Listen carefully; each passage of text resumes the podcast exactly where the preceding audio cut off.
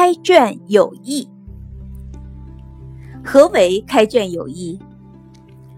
宋朝时期，太宗赵光义为了巩固自己的统治，曾召集文人学者，编写了《太平御览》这本被后世称为百科全书的书作。这本书编成后，哪怕国事再繁忙，他都会坚持每天阅览三卷。如果有时因事耽误了，他也要抽取闲暇时间再补上。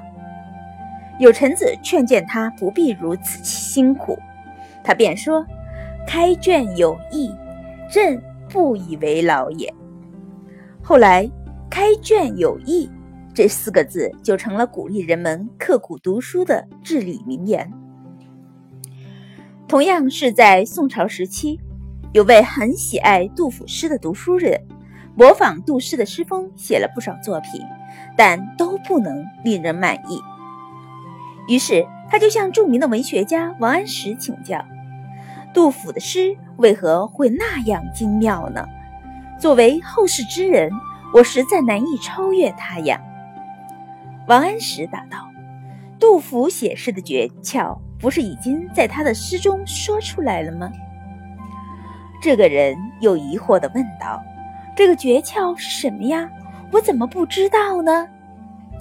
王安石摇着扇子笑了笑说：“杜诗中有言，读书破万卷，下笔如有神。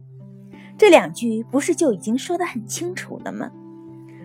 这个人听了之后恍然大悟，连声称谢。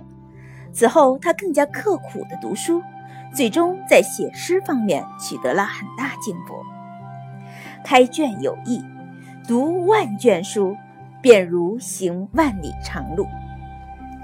正如季羡林先生所说：“读书天下第一的好事，书中自有丘壑，故而书还是多读些好。”